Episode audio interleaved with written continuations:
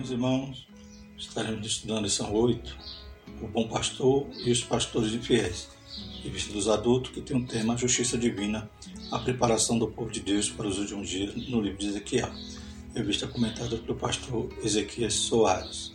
Então, dando continuidade nesses recortes que estamos fazendo no livro de Ezequiel, hoje nós estamos indo lá para o capítulo 34 e vamos falar a respeito né, do bom pastor e os pastores infiéis. Conforme né, a divisão do livro de Ezequiel, né, estaremos então entrando na terceira parte.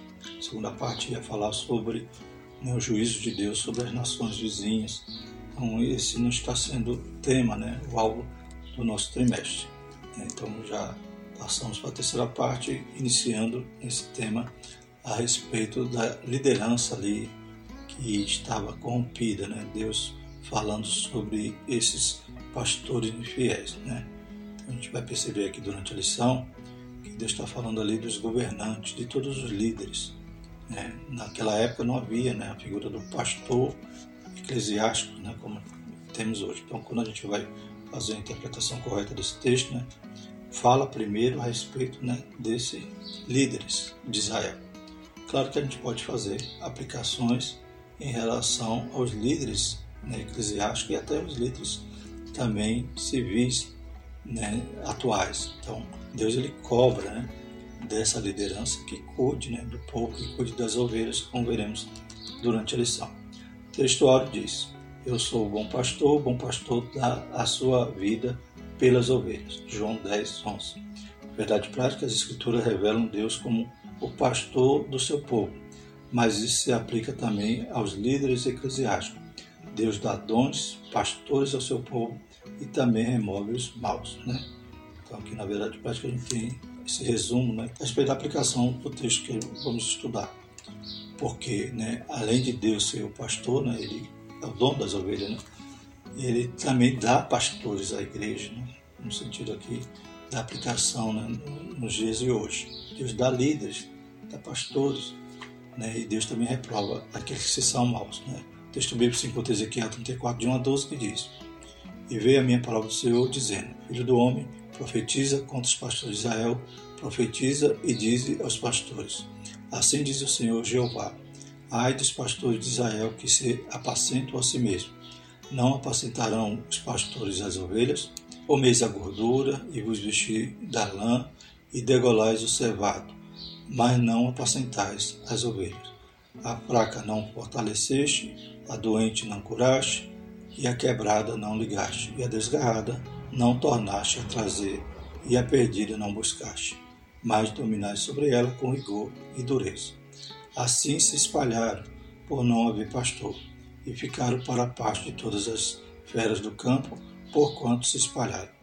As minhas ovelhas andam desgarradas por todos os montes e por todo o alto outeiro. Sim, as minhas ovelhas andam espalhadas por toda a face da terra, sem haver quem as procure, nem quem as busque.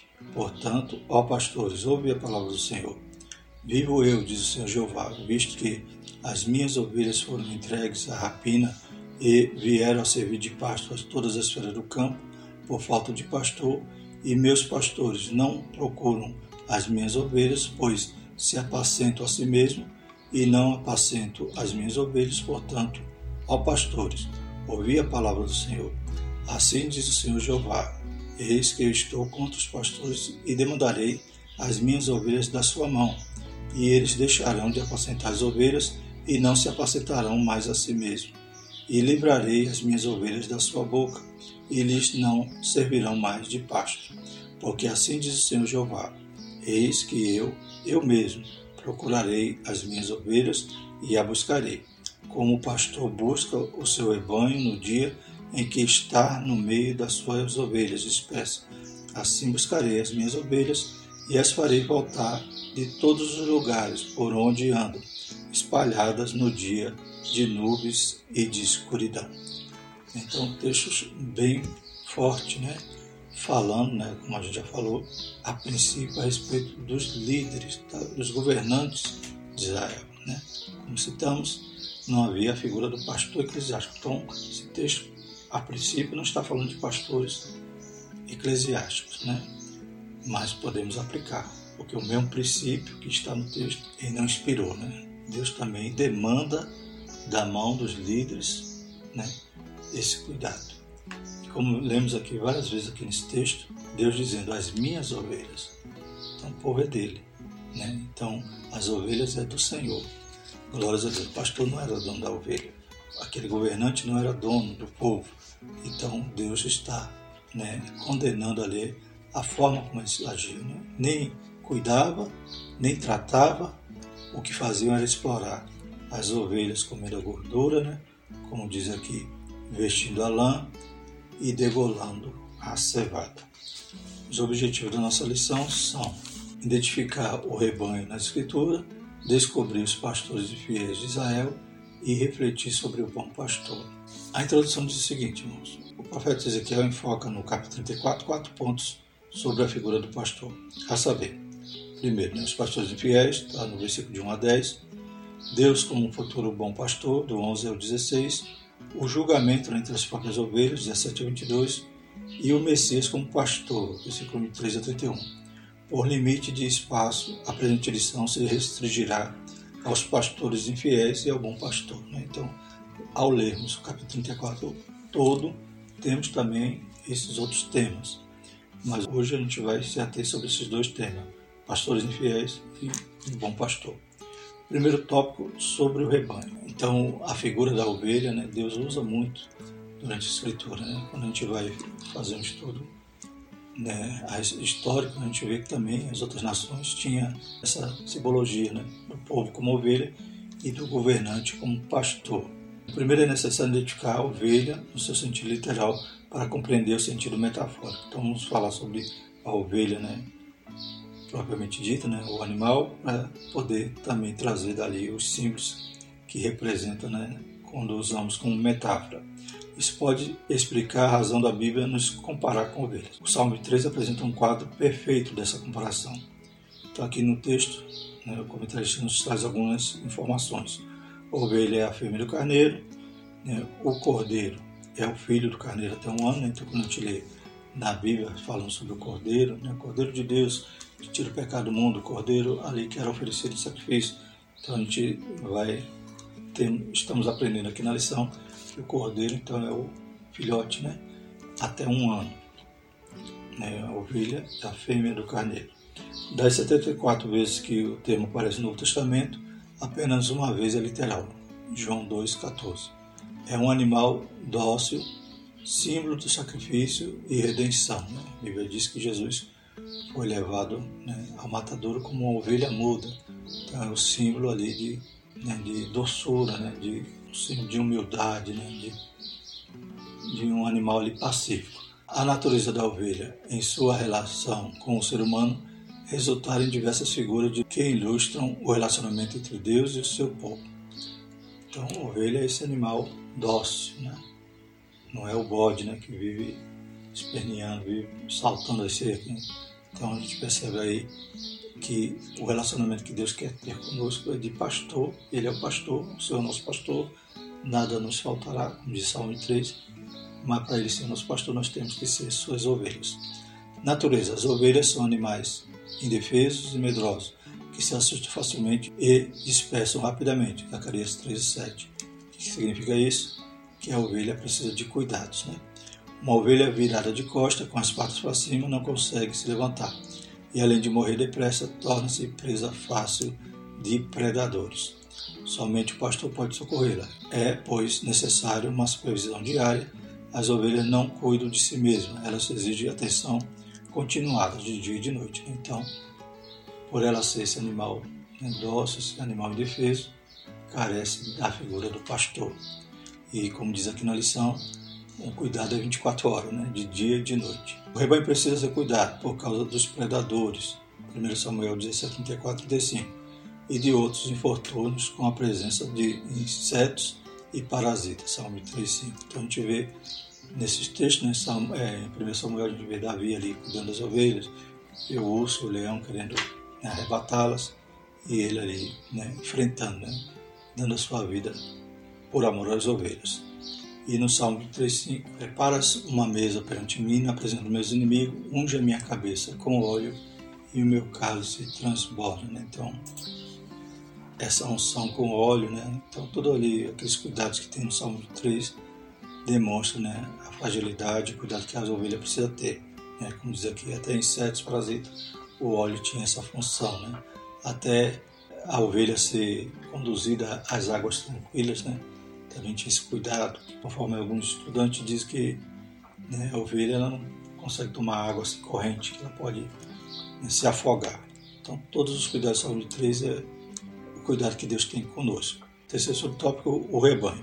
O povo de Israel e a igreja são indicados diversas vezes na Bíblia como rebanho, né? rebanho de ovelha. Então, tanto Israel tem essa simbologia, né? Deus tratando eles como rebanho, como ovelhas, como a gente lê lá quando Micaías né, entrega a profecia a Acabe, dizendo que via ali o povo, os exércitos, né, aqueles soldados como ovelhas, sem pastor, que Acabe seria morto ali em batalha. Então, tanto Israel é representada como esse rebanho, como a igreja também. Conforme no 27, 17, 1 Pedro 5, 2. Vamos ler 1 Pedro 5, 2. Apacentai o rebanho de Deus que está entre vós, tendo cuidado dele, não por força, mas voluntariamente, nem por top ganância, mas de ânimo pronto. Glórias a Deus. Jesus também dizendo a Pedro, né? Se Pedro amava, ele responde que ama, e Jesus complementa dizendo: Apacenta as minhas ovelhas. Né? Então, nós somos comparados como rebanho, glórias a Deus. E Deus é o dono do rebanho e dá pastores. Né? Então, a gente viu no princípio da lição que, embora o texto não se referia aos pastores, que o eclesiástico de hoje, mas se referia a qualquer liderança. Na época, liderança política e também religiosa. Né? Quem eram esses governantes? A gente vai ver daqui a pouco quem eram esses pastores. Né? Mas aplica-se o mesmo cuidado, o mesmo princípio, a mesma cobrança que Deus fazia aqueles líderes aos líderes de hoje né? e aos pastores também, né? glórias a Deus. Então vamos falar dos pastores. A palavra pastores de Israel, no contexto de Ezequiel, bem como de Jeremias 3, de 1 a 5, se refere aos governantes. O sistema político na antiguidade de Israel era teocrático e não era possível separar o civil do religioso, diferente do que acontece nos estados laicos na atualidade. Né? Então, na época, havia o rei, era um dos governantes, havia o sacerdócio e também havia os profetas. Então, todos esses também podiam incorrer nessas falhas desses pastores infiéis. Os reis, quando né, também exploravam o povo e não cuidavam, os sacerdotes também, quando não ensinava a lei, quando né, também só queria sugar ali, só queria levar vantagem, os falsos profetas também eram líderes, também eram enquadrados aqui nesses pastores infiéis. E como era um governo teocrático, né, não havia essa divisão. A gente vê que o rei ele era ungido né, por um profeta. Então havia toda essa ligação. Né? O rei tinha que temer, tinha que obedecer à lei. É diferente de hoje. Né? Hoje vivemos num país laico que o governo né, realmente ele não tem essa vinculação né, com a igreja. Né? É até bom que não tenha, mas Deus vai cobrar. Também é um pastor infiel quando maltrata.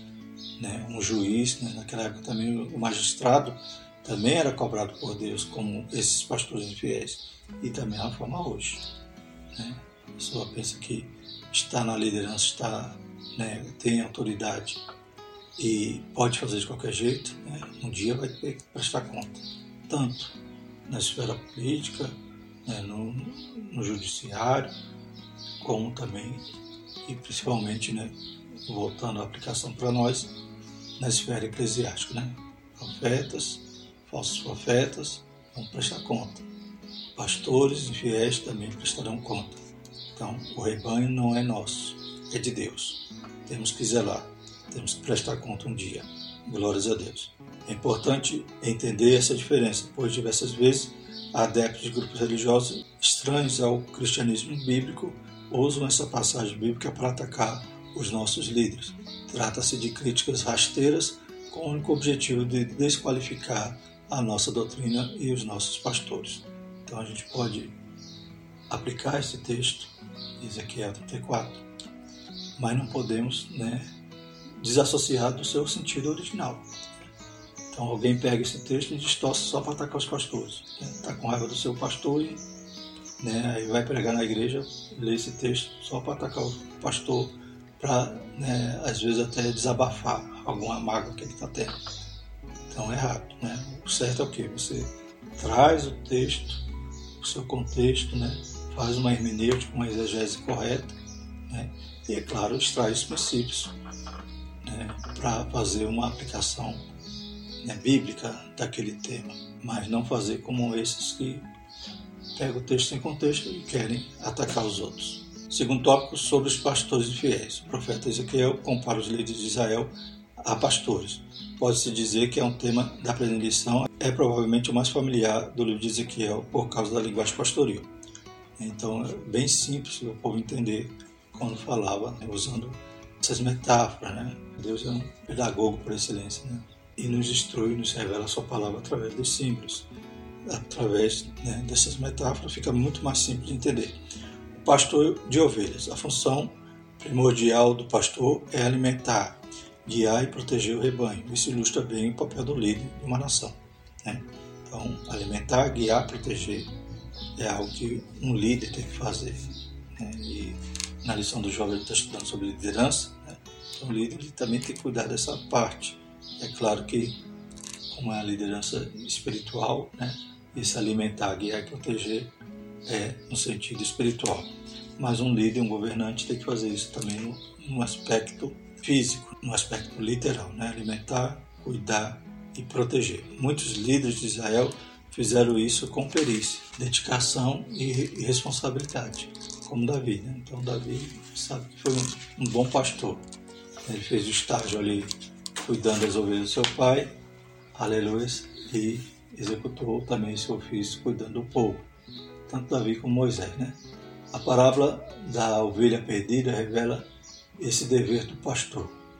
Moisés e Davi foram pastores de ovelhas no sentido estrito da palavra, mas os líderes de Israel, contemporâneos de Ezequiel, se desviaram de suas funções. Né? Então não estava nem aí com a perdida, não estava nem aí com aquela que se apartasse do aprisco, né? só queriam explorar e não cuidavam das ovelhas.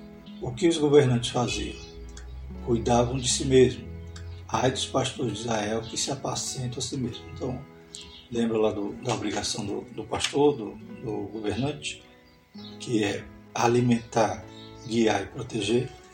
Então, esses faziam isso só a si mesmos, né? apacentavam a si mesmos. Essa era uma denúncia contra as autoridades civis e religiosas de Jerusalém, que empregavam todo o seu esforço em benefício próprio, deixando de lado a função pela qual foram constituídos. Então, toda autoridade é constituída por Deus, mas tem obrigações, tem responsabilidade, que Deus cobra e vai cobrar. Proteger o povo, prover as condições para o bem-estar espiritual e econômico dos seus cidadãos. O profeta mostra três práticas deploráveis deles, numa linguagem metafórica comeis a gordura, e vos vestis da lã e degolais o cevado, mas não apacentais as ovelhas. Então só queriam explorar. Isso designa na explicação de abuso de autoridade. Eles não cuidavam do povo, nem esforçavam para suprir suas necessidades, antes cuidavam de si mesmo. Né? Então até a gordura, né? com alguns comentários, que era algo que deveria ser dado a Deus, né? era algo que era oferecido sacrifício. Até o que era de Deus eles estavam tomando para eles. Então a gente vê que realmente eles só cuidavam de si mesmos. O que os governantes não faziam? Então vimos o que eles faziam de errado e o que eles deixavam, o que eles negligenciavam. Não cuidavam das ovelhas. As ovelhas fracas, doentes, quebradas, desgarradas e perdidas precisavam de cuidados especiais, mas a realidade era diferente. Está lá em, no versículo 4. A fraca não fortaleceste, a doente não curaste, e a quebrada não ligaste, e a desgarrada não tornaste a trazer e a perdida não buscaste, mas dominais sobre elas com rigor e dureza. Além de não cuidar, além de não fazer a parte deles, ainda dominava com dureza, né? então com rigor. Ainda brigava, né? ainda talvez se fossem cobrados das suas funções, né? estariam ali praguejando e sendo duros. Essa linguagem metafórica revela o estado de miséria da população de Jerusalém essa situação nos leva a uma reflexão sobre a atual conjuntura do nosso país, que não é boa. Devemos orar pela nossa nação e seus governantes. Né? é nossa obrigação. Está lá em 1 Timóteo 2, de 1 a 3. E quarto, subtópico as ovelhas dispersas. Ezequiel dirige esse oráculo divino à casa de Judá, mas a mensagem de respeito a todos os filhos de Israel, até mesmo os dispersos pelos assírios. Né? Então, a ovelha dispersa aquelas que tinham sido expulsas, né? tinham sido né, desterradas ali do seu território e estavam, talvez, no cativeiro como os da Síria, né? as tribos do norte, e Judá também estaria sendo conduzida por esse caminho. Então a culpa também era dos governantes, dos pastores que não cuidaram, pelo contrário, né? desafiaram a Deus, continuaram os seus pecados e promoveram então o juízo de Deus sobre a nação. A mesma diáspora aconteceu em Judá com a destruição de Jerusalém, mas não é possível saber a data do pronunciamento desse discurso, se antes ou depois da queda da cidade santa. Né? Então, Ezequiel está profetizando aqui, a gente não sabe se ele profetizou depois de Jerusalém ter sido derribado antes, mas se refere tanto às ovelhas de Israel, das dez tribos, como também de Judá, que ou já tinham sido dispersa ou seriam. O profeta recebeu notícia dessa derrocada algum tempo depois da destruição de Jerusalém, mas no ano do décimo, do décimo mês ao cinco do mês, segundo os dados fornecidos nessa passagem parece indicar 8 de janeiro de 585, né? Então é quando o profeta recebe essa informação. Está lá em Ezequiel 33, 21. E sucedeu no ano do décimo do nosso cativeiro, no décimo mês, no cinco do mês, veio a mim um que tinha escapado de Jerusalém, dizendo: A cidade está ferida. Então, esses dispersos, essas ovelhas dispersas, exatamente são essas que estavam saindo da sua pátria, do seu aprisco, por causa do pecado. E é claro que a responsabilidade, além de cair sobre o povo, também caía principalmente sobre os governantes que conduziam a isso. Terceiro tópico sobre o bom pastor. Né? Então, quem é o bom pastor? Né? Quem é o dono das ovelhas? Glórias a Deus. O dono, né? acho que tem mais cuidado né, do que aqueles que cuidam. Mas nós que cuidamos devemos também ter responsabilidade, pois Deus cobrará. Louvado seja o Senhor. O próprio Deus toma dores das ovelhas e se coloca ele mesmo como pastor do rebanho. O Salmo 23 e o discurso de Jesus como bom pastor deixam isso muito claro. Né? Então, quando Jesus diz lá em João 10, né, eu sou o bom pastor, né, o bom pastor da vida pelas ovelhas, Jesus está demonstrando que a promessa de Deus né, de ser agora Ele o pastor das ovelhas está se cumprindo de Jesus. É claro que também há a promessa de que Deus daria pastores. Quando fala pastores, está dizendo líderes segundo o seu coração. Mas essa promessa dele ser o pastor se cumpria agora em Jesus, em João 10. Então, aquela profecia para Israel, a princípio, Jesus está dizendo: Eu sou o pastor. Né?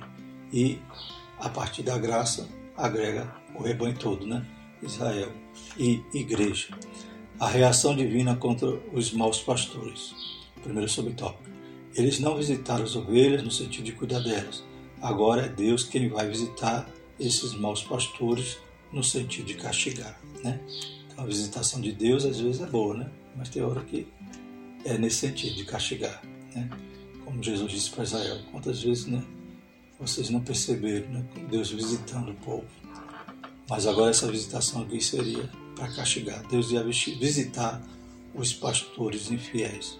Deus promete buscar as ovelhas espessas em toda a parte do mundo, uma tendência ao retorno da segunda diáspora. Ele promete ainda libertar o seu povo das mãos deles, e vos darei pastores segundo o meu coração, que vos apacente com ciência e com inteligência. Né? Então, Deus promete trazer as dispersas. Isso tem se cumprido durante a história. Né? Depois do ano 70, também Jerusalém foi novamente destruída, né? o templo foi destruído, e os judeus foram dispersos. E de 1948 para cá, né, também houve a, a, Segunda Guerra Mundial, todos aqueles fatores que contribuíram para essa dispersão. Mas a partir de 1948, os judeus têm retornado. A promessa de Deus é fiel e tem se cumprido. Deus está trazendo as ovelhas e vai reunir todas, né, todo o povo de Israel, como diz a palavra do Senhor, né, que o profeta também diz lá que era como se fosse duas taubinhas, né? o reino do sul e o reino do norte, e disse, junte tudo aí, porque agora vai ser um povo só. E todas essas promessas em Ezequiel têm início, né, têm se cumprido durante a história e está se cumprindo hoje, glórias a Deus, e vai né, as derradeiras se cumprir durante a tribulação e o milênio. E quando fala, eu vos darei pastores, né, aqui são líderes. Essa promessa não se refere ao Messias, mas pode se aplicar aos atuais pastores de igrejas. O profeta está dizendo que Javé vai dar ao povo líderes e governantes segundo os ideais de Davi. A promessa era para o futuro distante.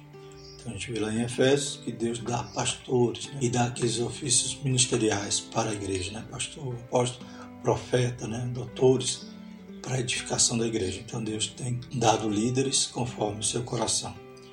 Jesus, o bom pastor. O Senhor Jesus disse: Eu sou o bom pastor. Está lá em João 10, 11 e 14. Ele é o grande pastor das ovelhas, 1 Pedro 5,4. Pois que, assim como Javé vai trazer de todas as nações os judeus dispersos para a terra dos seus antepassados, o que já está acontecendo em Israel, no Oriente Médio, da mesma forma o Senhor Jesus está congregando de todas as nações as ovelhas para o seu redil. Todas as profecias do Antigo Testamento se convergem para o Messias. Né? Então Jesus é o bom pastor, ele deu a vida para as ovelhas e ele está, né, enquanto os judeus serão juntos novamente, aqueles que estão dispersos, também Jesus está agregando aqueles que hão de salvar ao seu redil, ao seu apreço. Louvado seja o nome do Senhor. E as ovelhas hoje conhecem a sua voz e ele nos conhece por nome. Bendito é o nome do Senhor. Pastor cristão, terceiro subtópico. O bom pastor é aquele que está disposto a arriscar a vida pelas ovelhas assim como fez Davi enfrentando o leão e um urso. Jesus disse: O bom pastor dá sua vida pelas ovelhas. Ele simplesmente não arrisca a vida, mas a entrega de acordo com a vontade do Pai. O Senhor Jesus concedeu pastores à igreja, está Efésios 4,11, para o aperfeiçoamento dos crentes e a edificação do corpo de Cristo. Ainda que alguém considere alguns pastores faltosos, isso na sua maneira de entender as coisas, o melhor é seguir os ensinos de Jesus. Observai, pois, praticai tudo o que hoje disserem, mas não procedais em conformidade com as suas obras. Mateus 3,3. Deus sabe cuidar dos seus servos, é dever nosso orar por eles. Né? Então, pode ser que algum pastor esteja né, negligente, esteja faltoso, é a nossa obrigação orar por ele. Né? Também, esse pastor precisa de cuidado. Glórias a Deus. Graças a Deus nós podemos contar com um bom pastor que é Jesus, para cuidar do nosso líder e para cuidar de nós todos. Amém? Bendito é o nome do Senhor. E Deus tem dado esses líderes segundo seu coração. Né? Então, você que é líder também em algum departamento, saiba que essas cobranças também é para ti, né? é para nós. Que Deus nos ajude e sejamos fiéis. Concluindo, o comportamento do ser humano se compara em muitos aspectos ao das ovelhas e por essa razão Deus nos chamou nas escrituras de ovelhas. Há entre elas aquelas que dão marradas umas nas outras para marcar território, o que não é diferente entre nós, seres humanos. Há competições entre as ovelhas. Isso desagrada a Deus. O nosso relacionamento entre os irmãos deve ser de maneira que glorifique a Deus. Está lá no Salmo 133.1, né? Quão bom e quão suave é que os irmãos vivam em união. Glórias a Deus. Então que Deus nos ajude, sejamos ovelhas dóceis, né? ovelhas obedientes, né? para que a gente possa contar com um pastor que de tudo nos supre e nada sentimos falta. Bendito o Senhor.